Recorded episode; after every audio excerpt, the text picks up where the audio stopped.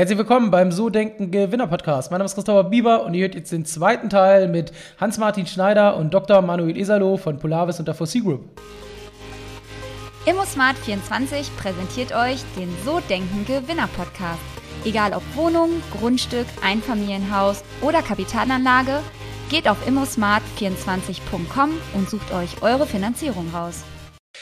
Wo soll es hingehen? Ihr habt ja mittlerweile schon eine ganze Menge erreicht. Ähm, was ist so das langfristige Ziel? Also so ein bisschen hatte ähm, Hans-Martin das gerade schon erzählt, aber so, so, so, was ist die Vision? Zum einen für die 4C Group, wollt ihr irgendwann mal auch 4000 Mitarbeiter haben, weiß ich nicht, 10 Milliarden Umsatz machen äh, und vor allen Dingen auch für Polaris. Wo geht da die Vision denn? Vielleicht mögt ihr das mal zu beiden Unternehmungen sagen. Ja, also vielleicht ist es für 4C ganz wichtig, für mich persönlich als einer der Gründer, ich möchte die Nachfolgegeneration in den Start bringen. Das ist auch mein Job. Das heißt, ich suche die Talente bei uns, ich suche auch den einen oder anderen außerhalb und versuche die äh, ähm, hier zu integrieren und an den Start zu bringen. Wir haben eine eigene Kultur.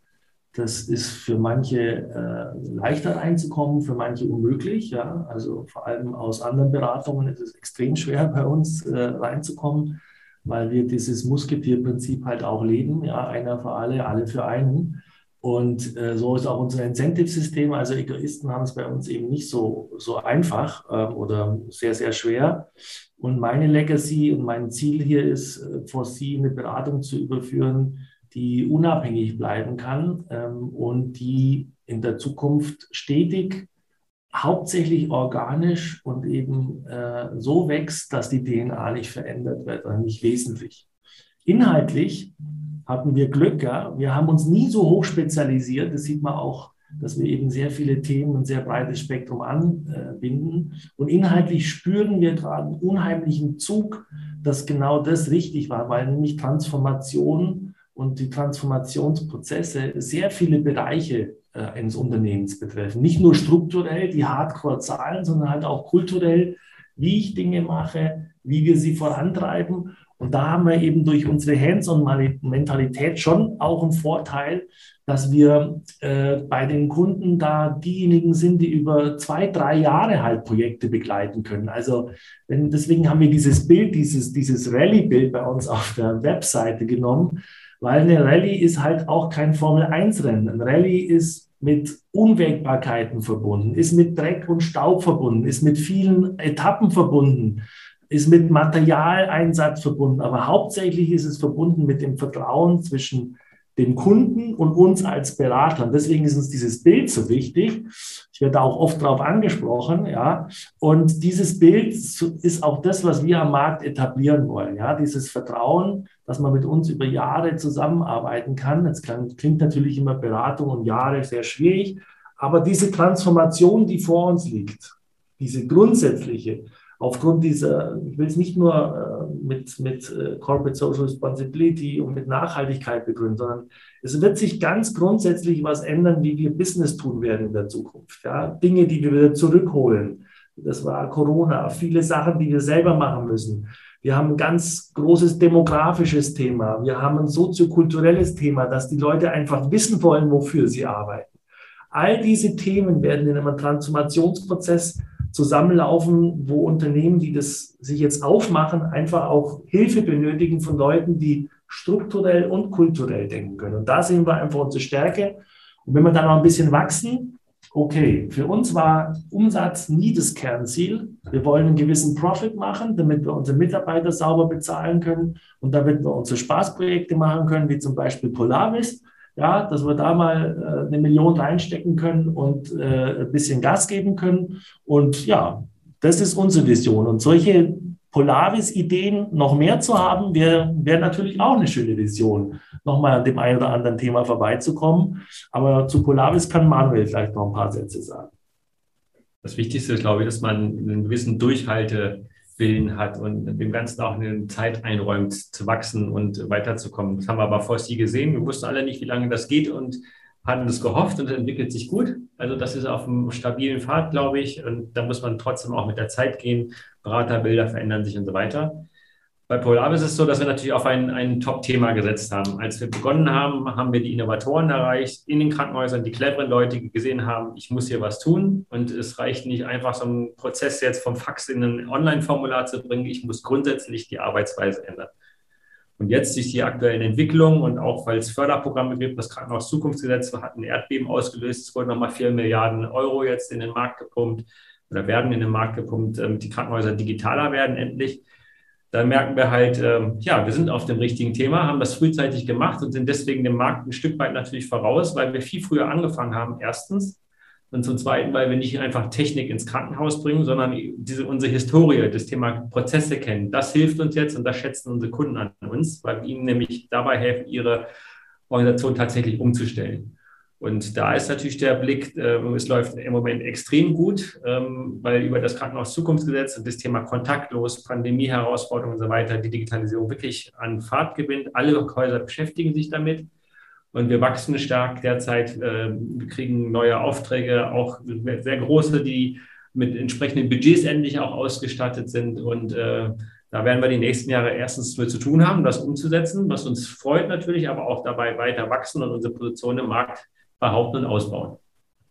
Und jetzt nochmal generell zu, zu eurer unternehmerischen Erfahrung. Ihr seid ja jetzt beide sehr lange dabei. Wenn ihr mal so überlegt, ähm, was waren wirklich so, ich sag mal, so, so Meilensteine in den letzten 20 Jahren, wo ihr sagt, ey, das war entscheidend für diesen Erfolg, weil ich glaube, so, so eine Unternehmensberatung, zum einen mit der 4C Group, aber auch jetzt so ein Startup nochmal nebenbei mit hochzuziehen, bedarf ja jetzt äh, erstmal einer Kontinuität, einer Langfristigkeit, aber es geht ja nicht immer alles gut. Also was war, was war so rückblickend, unternehmerisch so eine sehr gute Entscheidung, wenn ihr mal zurückguckt? Und natürlich dann die zweite Frage gleich, was war eine richtig schlechte Entscheidung? Was habt ihr daraus gelernt?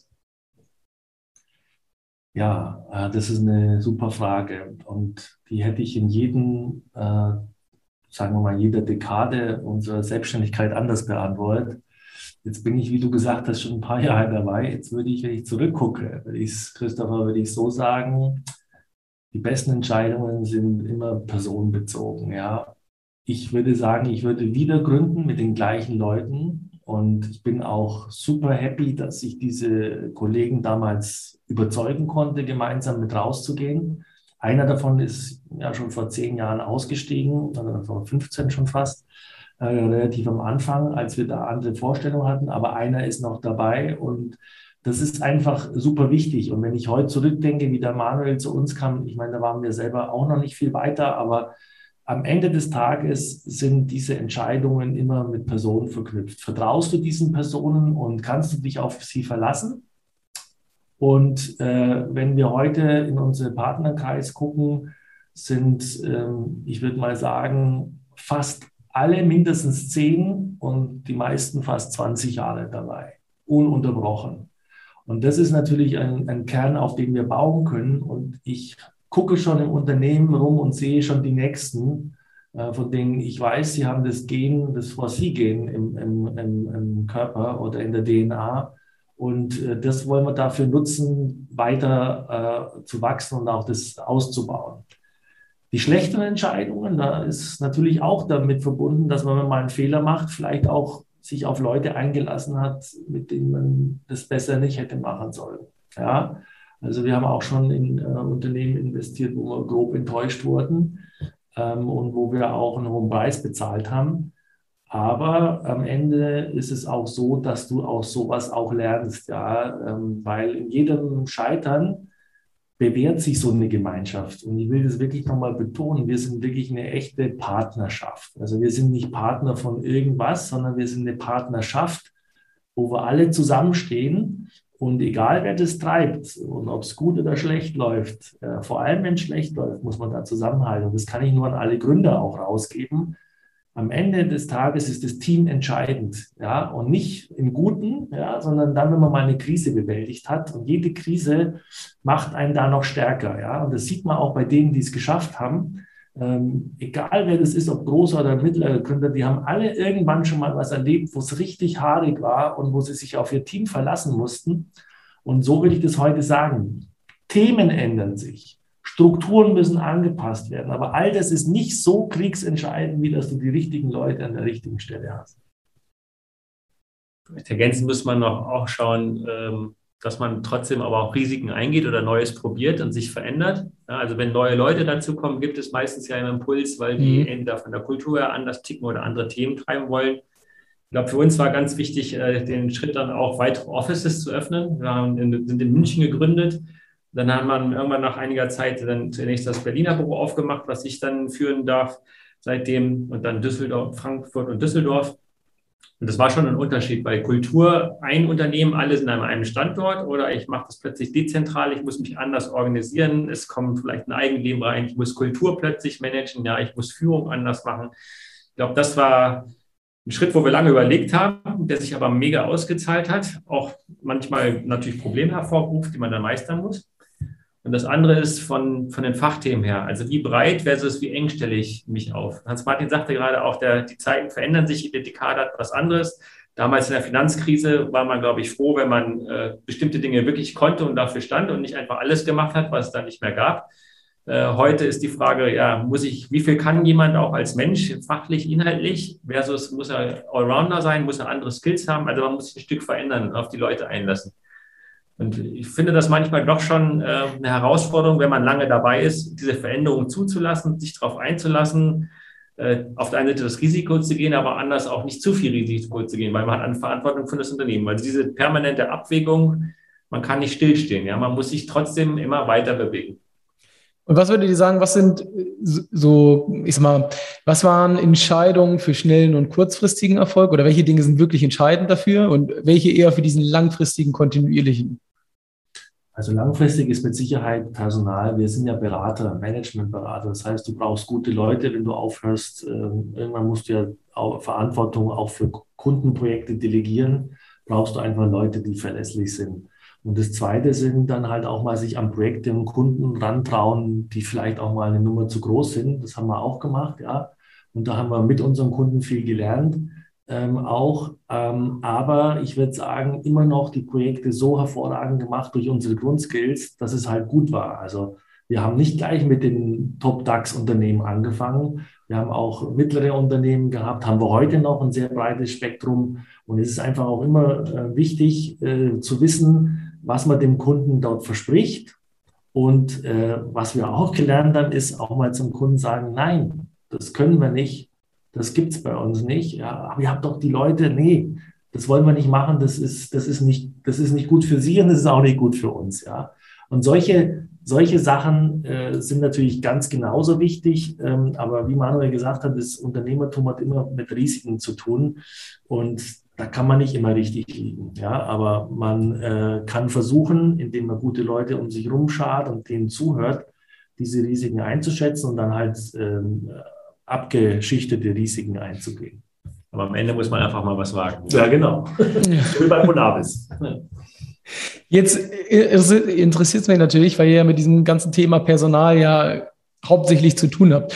Ähm, was meint ihr, wenn ihr jetzt mal das bei euch anschaut, bei euch beiden vielleicht sogar oder auch bei euren Mitarbeitern oder bei den Kunden, ähm, so Erfolg haben? Ist das erlernbar für Mitarbeiter oder ist das in die Wiege gelehnt? Also, also wird, man, wird man damit geboren mit diesem Erfolgsgehen oder kann man das sich erarbeiten sozusagen?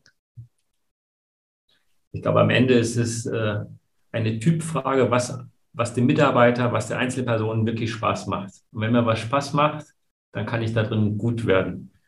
Und äh, ich muss natürlich eine gewisse Grundaffinität jetzt zum Beraterthema haben oder wenn ich jetzt in der Softwareentwicklung bin, dann muss ich gute Entwicklung machen wollen, muss einen Anspruch an mich haben, dann werde ich da auch gut. Ähm, wenn, wenn zu viel zu weit weg ist, dann ist der, der Weg natürlich ein langer, dahin zu kommen, da gut zu werden. Und wenn man nicht gut ist, dann äh, wird es im Unternehmen schwierig, dann wird es fürs Unternehmen schwierig. Ja, also ich glaube, das ist am Ende eine ganz persönliche Frage, welche Typen habe ich da? Und jeder Typ ist irgendwie anders. Ähm, bei Polaris zum Beispiel haben wir sechs verschiedene Nationalitäten. Am Anfang waren alle immer eng zusammengearbeitet in Büros, wie man das kennt, ne? enger Platz, äh, die, die Luft brennt quasi. Dann kam Corona und alle gehen ins Homeoffice und wir haben eine komplett digitale Firma. Ja, und das klappt äh, super, ja, weil die Leute an ihren Themen sind, jeder hat seine Position gefunden, wächst damit und, und füllt die aus. Und dann lernen die auch weiter. Und ähm, ich glaube, man muss dieses ganz klassische Führung, man muss eine, eine Umgebung schaffen, in der die Leute, die Stärken gestärkt werden und äh, hoffentlich die Gemeinschaft den Rest äh, ausgleicht, der nicht so gut ist. Aber man muss schon der Typ sein, der gerne zum Beispiel als Berater auf Kunden zugeht, mit Menschen spricht, dafür offen ist, ja, damit ich da andocken kann, damit ich neben den ganzen Fachskills eben Emotional Intelligence, hieß mal früher, mit den Leuten wirklich andocken kann und dann auch die mitnehmen kann. Ja, würde ich auch so unterschreiben. Dazu kommt natürlich, also um die Frage nochmal konkreter zu beantworten, wäre, man wird sicherlich nicht als Gewinner geboren. Das wäre unfair, ja, und das würde auch die Wirklichkeit nicht beschreiben, sondern äh, es ist wirklich so, äh, wenn ich daran zurückdenke, es gibt eine Chance, jeder kommt an solchen Windows vorbei, ja. Und dann, so wie wir damals von unserem ersten Kunden angesprochen wurden, der gesagt hat, wir würden, wir wollen das mit euch machen, aber nicht mit der Firma. So, und jetzt hast du mhm. zwei Möglichkeiten. Du kannst zu deinem Chef gehen und kannst sagen, guck, guck mal, dies hat uns das und das gesagt, ja. Oder du sagst, so, heute ist der Tag und dann bist du nicht vorbereitet und dann musst du tun. Und wir sind rausgegangen, wir hatten wirklich keine Kohle. Also wir haben mit null Euro angefangen, ja. Und ich weiß noch, wie ich meinen ersten Rechner gekauft habe, da ist meine Kreditkarte mir um die Ohren geflogen, sodass ich dann mit der ersten Rechnung, die bezahlt wurde, wir letztendlich den Rechner bezahlen konnten. Also so haben wir angefangen. Und ich glaube, die Chance immer zu sehen, und deswegen ist auch For Sie so dabei, um zu sagen, wenn jetzt nochmal ein Manuel käme und sagt, und wir hatten den Fall schon, wir hatten zwei, drei Fälle, wo Kollegen kamen mit einer Idee, ja, und bei uns ist jemand im Part-Time, der hat ein Portal äh, gegründet äh, für eine ganz spezielle Interessengruppe, die er am fünften Tag in der Woche bearbeitet. Dann sagen wir nicht, das ist schlecht, sondern das ist gut für uns, weil er lernt da was, er lernt was über das Unternehmertum und vielleicht bringt er wieder was zurück. Und andere Sachen haben wir gemeinsam beäugt und die haben wir dann wieder beerdigt. Und manche haben wir gemacht und die sind schief gegangen. Ja, okay, so, so ist das Leben. Aber das ist das, was wir in unserer Unternehmung immer wieder äh, haben wollen, dass Leute, die solche Ideen haben, und das zeichnet den Erfolg auch für die aus, wenn sie eine Idee haben, man muss schon dran glauben. Also so dieses, dieses Thema, dass einem einer diesen Goldhaufen vor die Tür äh, äh bringt, die, glaube ich, sind sehr, sehr selten. Und ich freue mich auch, wenn ich so viele Gründer da draußen sehe, so viele Junge, dass das jetzt so etabliert ist und dass Gründen nicht mehr die Ausnahme ist, sondern die Ausnahme ist Beratung. Ist für uns natürlich ein bisschen schwierig, aber äh, wir kriegen hoffentlich immer beides unter, eine, unter ein Dach. Ja? Wir suchen ja nicht Hunderte pro Jahr, sondern ausgewählt vielleicht zehn, 10, 20, die wir gerne einstellen würden. Also ist der, ist der Markt für uns noch groß genug. Und wenn ihr mal so ein bisschen, ihr habt ja viel mit, mit dem Top-Level zu tun. Das sind ja, der Podcast heißt ja so Denken Gewinner. Jetzt ist das natürlich Definitionssache, aber hier ja im Business-Kontext, ähm, muss man ehrlicherweise sagen. Also äh, man kann ja in vielen Bereichen des Lebens Gewinner sein, aber hier geht es ja wirklich um Business. Und ähm, ich sag mal so, wenn man äh, Vorstand oder Gründer oder eine große Company gegründet hat, ist man ja erfolgreich im gemeinschaftlichen Bild sozusagen. Ähm, was würdet ihr sagen, was haben diese Menschen gemeinsam? Wenn ihr mal so überlegt, äh, jetzt habe ich ja quasi zwei Experten, Experten. Ich habe ja auch viele im Podcast, da sieht man auch das eine oder andere. Aber mich würde es mal, wenn ich jetzt so zwei Spezies, die euch hier sitzen habe, mal interessieren. Was sagt ihr so? Was erkennt ihr da in diesen Menschen? Wo ja, seht ihr da Parallelen und was zeichnet die in erster Linie aus? Was ganz spannend ist, äh, wir haben eine Studie, machen regelmäßig Studien in den verschiedenen Industriebereichen, um zu gucken, was die Entscheider da wirklich umtreibt. Und dann mal eine Erkenntnis daraus, äh, was macht einen guten Entscheider aus? Äh, ganz einfaches Kriterium, wie lange ist er eigentlich in seiner Position? Ja, und äh, man sieht dann, wenn jemand also einen gewissen Durchhaltewillen hatte oder hat Glück gehabt, was auch immer, oder hat gute Leute gehabt, das gehört ja irgendwie anders wieder auch zusammen, so wie du es gerade auch sagst. Die Leute, die ein Stück länger da sind, sind grundsätzlich erfolgreicher. Das heißt, wenn ich schnell hoppe, kann ich natürlich immer irgendwie kurzzeitig vielleicht was bewegen. Es gibt auch bestimmte Persönlichkeiten, die dann den maximalen Erfolg haben, Gas geben, ganz auf den Fokus drauf. Aber am Ende ist natürlich die Frage, bin ich nachhaltig in dem, was ich tue? Kann ich was bewirken? Und das geht halt üblicherweise nicht in sechs Monaten. Das heißt, ich brauche eine gewisse Standkraft, ich brauche eine gewisse Ausdauer, ich muss Spaß an dem Thema haben und ich muss andere Leute da mitnehmen können. Und äh, das sehen wir ganz häufig, dass die Leute, selbst wenn sie wechseln, dann aber, dass sie praktisch ihrer Linie treu bleiben, dass sie darauf achten, dass am Ende was Messbares rauskommt. Das sind erfolgreiche Menschen für uns. Das ist für mich auch mein Vorbild, wenn die tatsächlich was bewegen Es muss nicht immer in irgendwelchen Euros sein oder in irgendwelchen Zahlen, aber dass da eine Kontinuität da ist. Ich glaube, das wird ganz wichtig, auch in der Zukunft noch, weil viele Menschen sind sehr schnelllebig heute und heute, früher war mal einmal Siemens, immer Siemens, das ist heute nicht mehr. Also wo kann ich den Unterschied noch machen? Ja? Und äh, diese Leute, glaube haben wir einige bei uns im Unternehmen. Das sehe ich bei unseren Kunden, die da langfristig erfolgreich sind. Und da gucken wir auch ein Stück weit bei den Mitarbeitern. Ja, also äh, die springen natürlich auch schneller als früher. Da darf man ihnen das auch nicht krumm nehmen. Aber man sieht halt so, wer für so ein Thema brennt und da eine gewisse Konstant macht, der kann natürlich am Ende mehr PS auf die Straße bringen. Ja, ist vielleicht nur ein äh, zweiter Punkt, weil du auch gefragt hast, äh, Richtung Corporate Career sozusagen, also als CFO oder CEO. Da muss ich sagen, da ist das Geschäft schon sehr schnelllebig geworden. Ja? Also diese CEOs sind unter mächtigem Druck. Also wenn man sieht, wie häufig heute zum Beispiel so ein Dies in den Tagesthemen ist oder in der Tagespresse, ja, wo gar nichts mit Wirtschaft zu tun hat, dann muss ich schon sagen, unter so einem enormen Druck äh, Erfolg zu haben und so eine Riesencompany zu drehen von, äh, von äh, sage ich mal, Diesel auf Elektro, wie er es jetzt versucht, oder auch ein Kellen, das ist schon eine riesige Herausforderung. Das gibt es aber hundertfach natürlich auch in anderen Unternehmen, ja, in kleineren Banken, die jetzt ihr Unternehmen von einem physischen Außendienst vielleicht auf einen digitalen umstellen müssen. Ich glaube, was du da brauchst, ist eine extreme Leidensfähigkeit und wirklich eine Zähigkeit. Ja? Äh, das ist schon eine Herausforderung dort. Diese Jobs sind nicht mehr so, dass du da einfach sitzt. Man sieht auch, ja, die durchschnittliche Verweildauer von solchen Personen wird immer kürzer. Also das wäre auch kein äh, Job äh, für mich gewesen oder für, die meisten von uns, auch wenn es da Angebote gab in der Vergangenheit.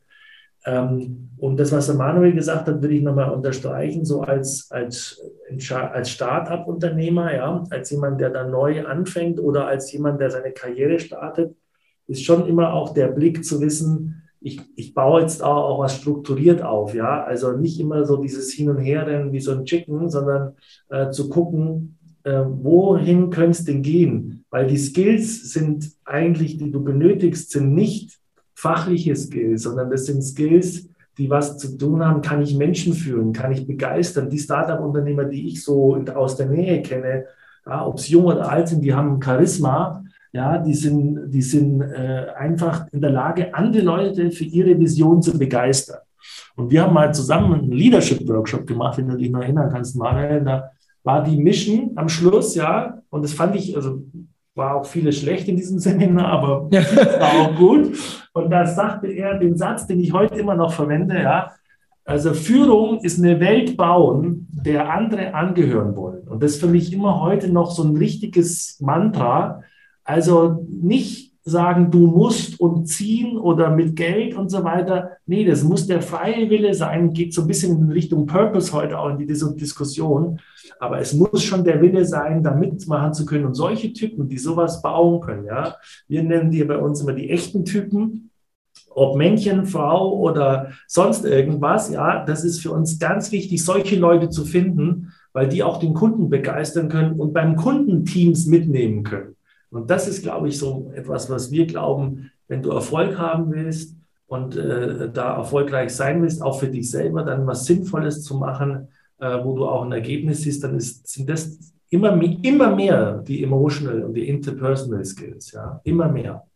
Das war's. Das war der zweite Teil mit Dr. Manuel Isalo und Hans-Martin Schneider. Wenn es dir gefallen hat, freue ich mich, wenn du nächste Woche zum Teil Nummer drei wieder mit dabei bist. Ciao, ciao.